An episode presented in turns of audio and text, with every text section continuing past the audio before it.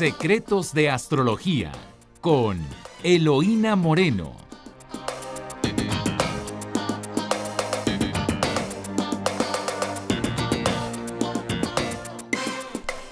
Amigos, pues sí.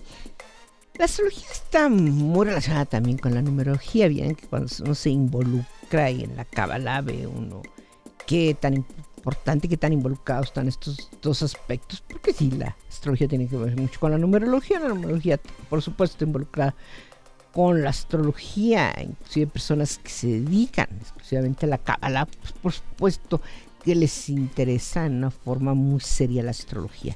Entonces sí debemos conocer un poco los números, es lo que quisiera transmitirles cuando menos que tengan ustedes el simbolismo de cada uno, qué parte vieran ustedes en, de los 22 arcanos. Eh, aquí, también aquí nos metimos con el tarot, todo al final de cuentas está interrelacionado.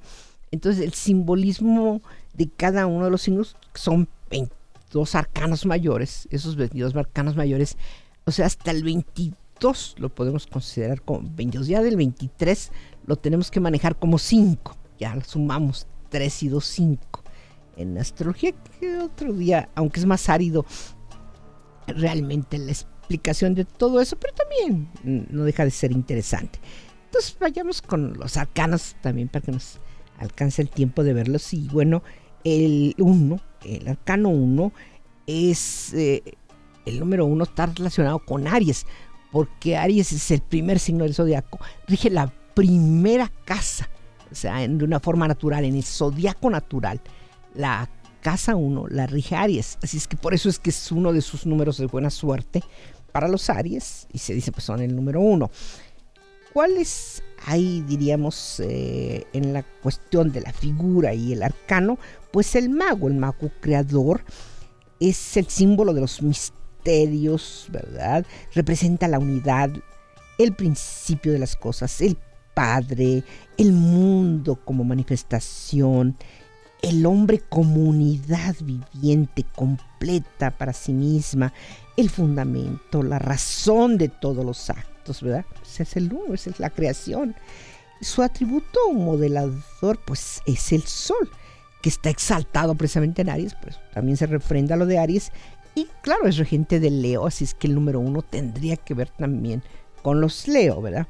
Ahora, en el plano espiritual es la síntesis del todo, la iniciación de los misterios y el poder para descifrarlos y servirse de ellos. En el plano mental, porque son varios planos, el plano espiritual o el plano mental representa el poder de la transmutación, el de la coordinación y da aptitud para proponer, considerar, resolver los problemas, despertar y dominar las pasiones. O sea, ahí entra como uno mismo, al final de cuentas, Aries, que es la personalidad, el físico, nuestras decisiones más personales, como también eh, tener ese dominio de sí mismo. Y ya en un plano físico, pues propende a la organización de los elementos naturales y al dominio de las fuerzas en movimiento o sea, dando aptitud para adquirir, disponer, crear, modelar, aplicar. Y bueno, todos los números tienen su axioma. ¿verdad? Eh, el axioma aquí del número uno sería, sé en tus obras como eres en tus pensamientos. Que eso es ideal, por eso dicen que debemos cuidar mucho nuestros pensamientos porque se reflejan nuestras obras. Y, pensemos bien, pero así también en un momento dado obremos. Y como elemento de predicción, promete dominio de los obstáculos materiales, nuevas relaciones sociales, felices iniciativas. O sea, todo eso cuando sale el número uno, por ejemplo, en el tarot, está hablando de eso. El concurso de los amigos fieles que ayudan al desarrollo de los proyectos y amigos celosos también que lo pueden obstaculizar. Y nos vamos con el 2, que es pues la sacerdotisa, ¿verdad?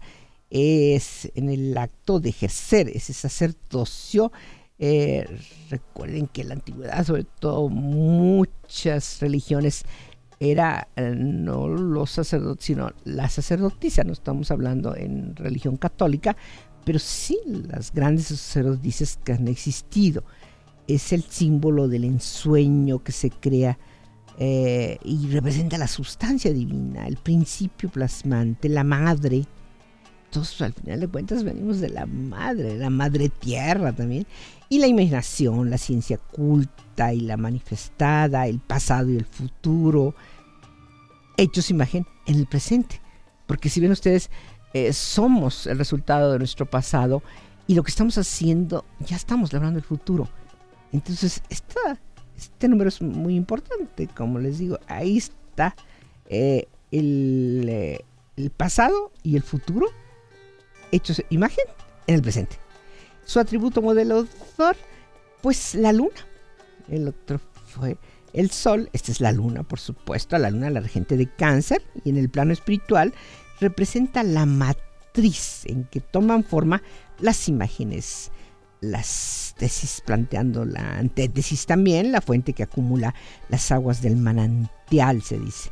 Bueno, en el plano mental es la dualidad, el sentido del opuesto, la razón que compara lo positivo y lo negativo, lo masculino, lo femenino, lo visible y lo invisible, la luz y la sombra. En el plano físico propende a la fusión de los deseos, la afinidad química, la relación de los sexos, el comercio, el intercambio, la dualidad, la duplicidad. ¿Qué axioma? Pues el viento, ¿verdad? Y las olas van siempre en favor de quien sabe navegar, ¿verdad? esta vida, saberla navegar.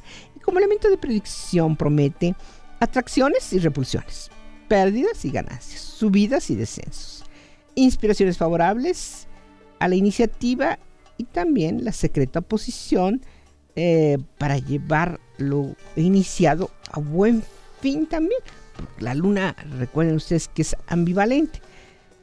Luego el número 3, que es la emperatriz en el acto de hacer manifiesta, o sea, desde el punto de vista la potestad, es símbolo del dinamismo viviente, cifrado, y representa la naturaleza divina, el organismo en función, la conjunción de fuerzas que tienden al mismo fin, la matriz universal en su labor creadora, el verbo en función, diríamos, ¿verdad? O sea, la palabra.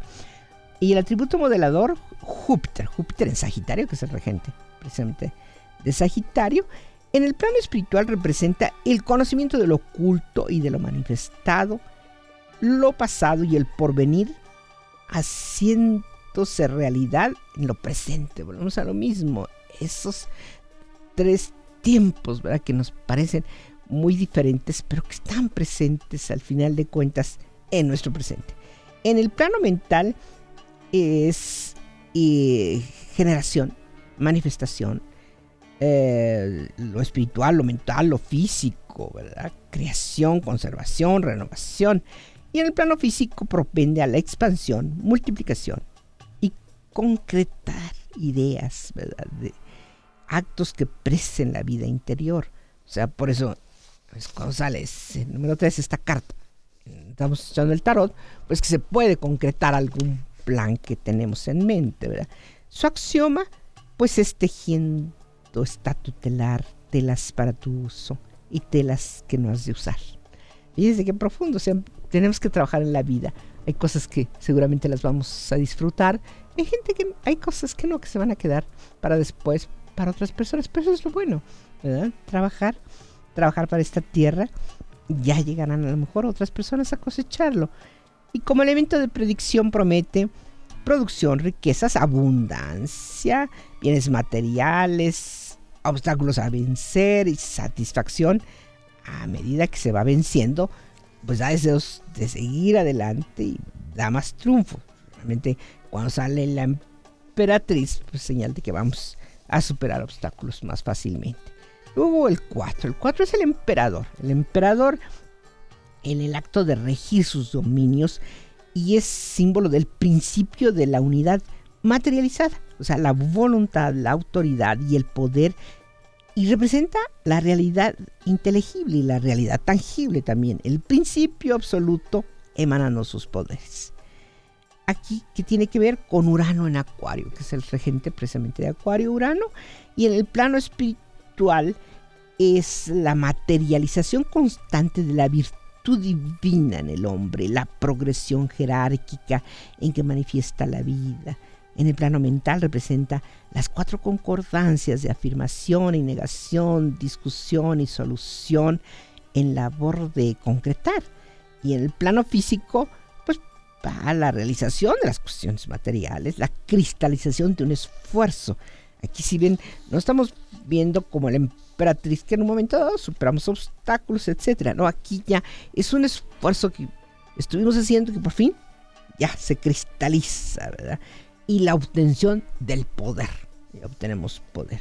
Su axioma dice, al trabajo de tus manos da bendición y en el del pensamiento pon corazón.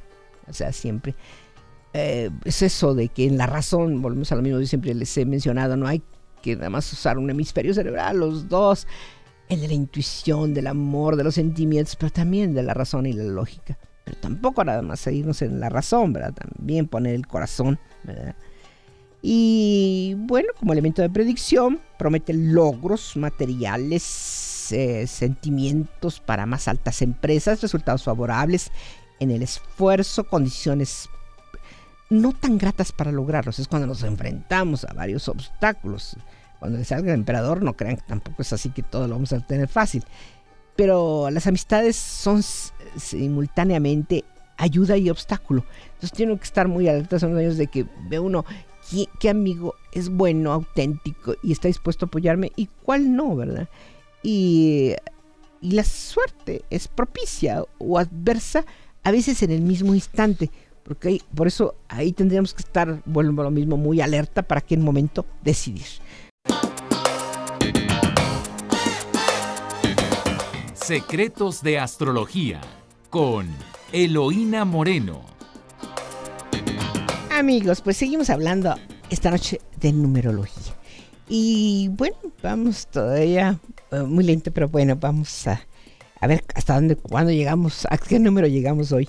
Con el número 5, que es el jerarca, que en el acto de impartir la gracia exactamente de su ministerio, es el jerarca, el símbolo del Ministerio del Fuego, viviente, que infunde y, difunde, ¿verdad? Que es diferente infundir que difundir, ¿verdad? Y representa el principio de la luz divina, la luz que vivifica, la religión universal, la iniciación de los ritos, su atributo modelador, ahí es Mercurio, pero Mercurio en Virgo, porque ven que Mercurio también rige Géminis, pero aquí se da Mercurio en Virgo, o sea, este número 5 es importante también para los Virgo, ¿verdad? Independientemente de que puede ser, bueno, para los Leo, por ser la casa que rige, Leo rige la casa 5, ¿verdad? Bueno, ahora, em, la cuestión de, mm, eh, como decíamos, bueno, plano espiritual, que vamos primero, es la ley universal a través de la que el creador se manifiesta manifiesta sus creaciones, el sentido místico, la esencia de las cosas, el magnetismo cósmico. En el plano mental representa la ley y la libertad, la enseñanza y el conocimiento, el dominio de las pasiones y la identificación con nosotros mismos y los demás. Y en el plano físico, pues eh, propende a dar dirección y control a las fuerzas naturales, conceder libertad dentro de la disciplina, fíjense qué interesante, y otorgar eficacia a los procesos orgánicos y a las creaciones, las creaciones físicas y mentales. Como axioma, pues dice, de oídas te había oído, mas ahora mis ojos te ven y mi corazón te siente. Ven qué bello, ¿verdad? Axioma. Y como elemento de predicción, ahora que nos sale esta carta para que ustedes vean también cuando, está, cuando les echan las cartas, como elemento de predicción, el 5, ¿verdad? Eh, promete libertad y restricciones, nuevas experiencias, adquisición de enseñanzas provechosas, amores y amoríos. O sea, amores fuertes que pueden ser formales y también romance pasajero como afer, ¿verdad? También. Y viajes de prosperidad, pero que a veces se pueden malograr, como que tiene uno que estar muy alerta si tiene un viaje en puerta y sale esta carta, pues como que pongo mayor énfasis en cuidar los detalles para que no se me vaya a venir abajo ese viaje que tengo proyectado. Eh, amigos propicios y amigos también eh, casi como enemigos, o sea, nos dice la cabala amigos de siniestro augurio, o sea, enemigos propiamente, que esos son los verdaderos enemigos ocultos, los que se hacen pasar por amigos nuestros, pero en el fondo, pues no lo son, ¿verdad? Y bueno, cuestiones que llegan a nuestra vida, seres, cosas que llegan y se van. Eh, y los seres que llegan se van a ir. Y las segundas, también en el caso de las cosas, es así, van a regresar. Cuando es algo tangible, por eso digo, hay que interpretar cuando se lee el tarot. Si estamos hablando de una persona, pues esa persona, si se va, probablemente no va a regresar. Pero si es una cosa que perdimos, muy probablemente sí, podemos, eh, puede regresar y a lo mejor está mejor, ¿verdad? Tenemos un carro chiquito, después vamos a tener un carro más grande y moderno, etcétera. Por ejemplo, cuando sale esa carta es importante. Luego el número 6, que también aquí les diría yo, tomen en cuenta mm, en la cuestión de sus números, que eso sí quisiera otro día también tratarlo, la fecha del cumpleaños, porque eso es muy importante, pero simplemente cuando doy las características, el signo de cada mes, les digo el número de la fecha de nuestros cumpleaños es muy importante. Entonces aquí tomen en cuenta las personas que nacieron un 1, un 2, un 3, un 4, un 5 y ahora un 6, por ejemplo, ¿verdad? Ahí es la indecisión, representa este arcano. Es el acto de pues tener que elegir entre dos caminos. Muchas veces en la vida nos vemos en esa situación es el símbolo del misterio y bueno, representa el principio del verbo como causa eficiente, el conocimiento del bien y del mal, porque pues, decimos por el lado izquierdo, por el lado derecho, ¿verdad? Eh, la ley natural, el vicio y también la virtud como elementos de acción trascendente. Su atributo modelador, Venus en Tauro. Venus, recuerden que es el regente de Tauro. También es regente de Libra, pero aquí en el 6 se da Venus en Tauro. Y en el plano espiritual representa el conocimiento instintivo de lo que es propio o impropio, la ley moral que gobierna la conciencia y trascendencia en los actos. Sí, porque uno allá elige, dice, digo, elijo actuar bien o mal, ¿verdad? Y en el plano mental es la abstinencia y también puede ser la gula, ¿eh? la libertad y también la necesidad, el deber y el derecho, como, pero todos como fuerzas operantes, ahí están. El plano físico propende a la determinación de conducta, o sea, eh, personas que se van, todo aquí veríamos en la cuestión de numerología, cuando se trae de los datos de nacimiento, son personas que se quedan célibes y que son monjes, monjas, o lo contrario, digamos que se casan y hasta varias veces, ¿verdad? Eh, disfrute de los gozos, ¿verdad? Y a veces también todo lo contrario. Eh, el axioma dice, trabajos me das, Señor, más con ellos fortaleza. Eso es lo que debe ser. Cualquier situación difícil, amigos, nos debe servir para fortalecernos, cualquiera por mínima que sea o por muy importante que sea, nos debe ayudar a fortalecernos. Luego, desafortunadamente, no lo concretamos bien eso internamente y por eso se nos vuelve a presentar otra situación semejante y volvemos a sufrir por lo mismo, ¿verdad? Y bueno, como elemento de predicción, el número 6 promete privilegios y deberes en las relaciones eh, aquí de los sexos, o sea, hombres con mujeres, mujeres con hombres, ¿verdad? Ahí está el antagonismo de fuerzas puede haber también, claro, separaciones y divorcios, ¿verdad? Ahí depende, claro, cuando se echa el tarot, eh, si sale de derecho, sale cabeza, junto a qué, también otra carta sale, y ahí podemos ver si alguien se está divorciando, pero lo más probable es que se divorcie o alguien se va a casar, también es probable que se case, ¿verdad? Entonces, separaciones y divorcios y posesión de lo que se persigue y ardientes deseos que se cumplen. O sea, por eso siempre hay que tener claro lo que se quiere alcanzar, ¿verdad? Porque luego pues se nos cumple, ¿verdad?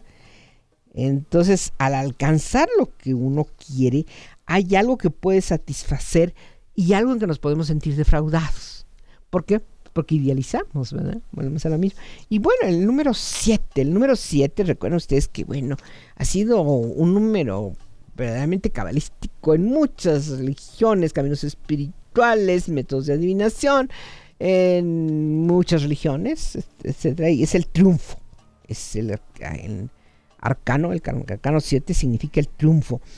En el acto de evidenciar, evidenciar la naturaleza dual también es símbolo del misterio de la luz astral como emanación luminosa, representa el principio de la causa final, fíjense, el principio del final.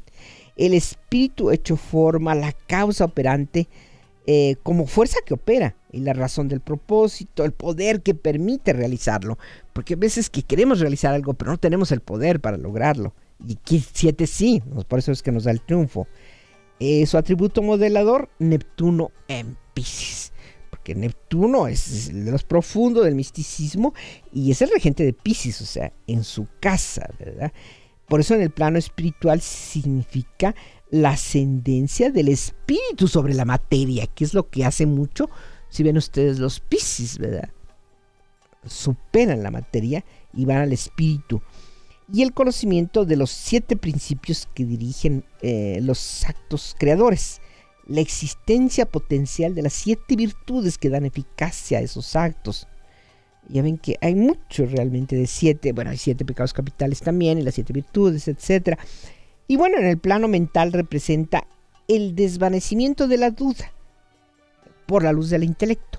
Si ven ustedes en el 6 había indecisión, en el 7 como que ya tenemos más claro que se va la duda, hay luz en nuestro intelecto, entonces eh, podemos eh, lograr la eliminación de, de errores por la posesión gradual de la verdad. O sea, no la verdad se nos descubre así repentinamente, tenemos que irnos adentrándonos en ella.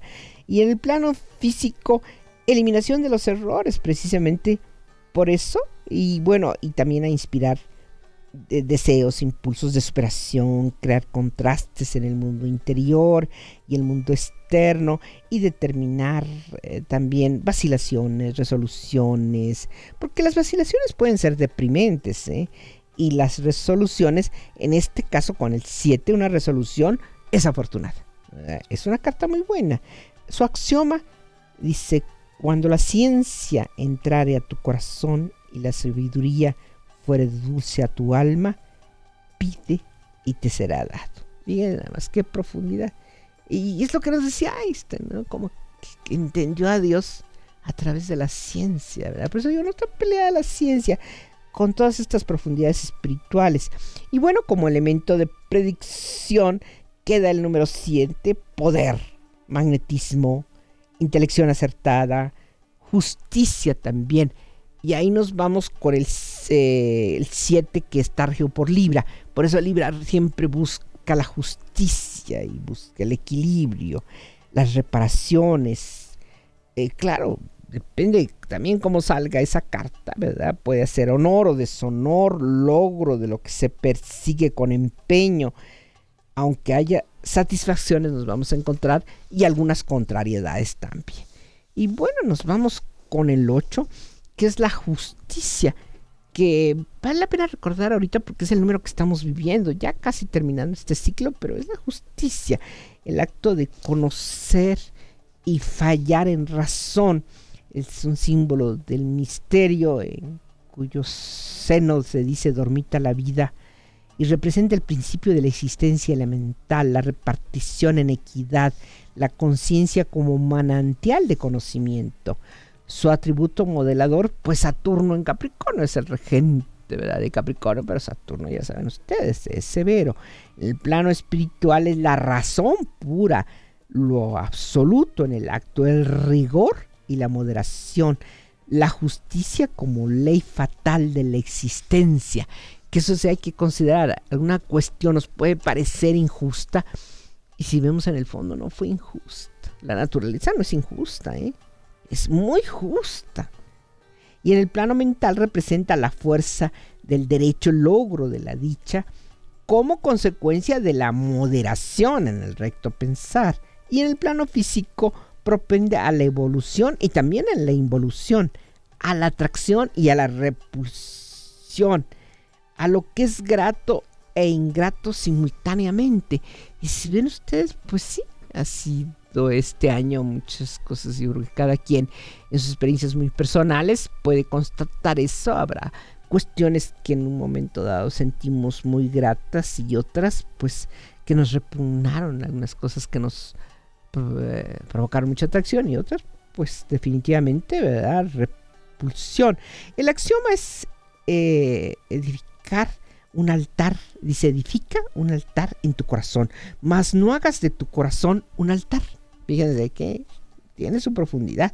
Y como elemento de predicción promete retribuciones y restituciones, castigos y recompensas, gratitudes e ingratitudes, compensaciones por servicios prestados equivocadamente. ¿Se acuerdan que lo mencionamos en un principio? A veces dimos algo, no teníamos conciencia, pero ahí está la retribución.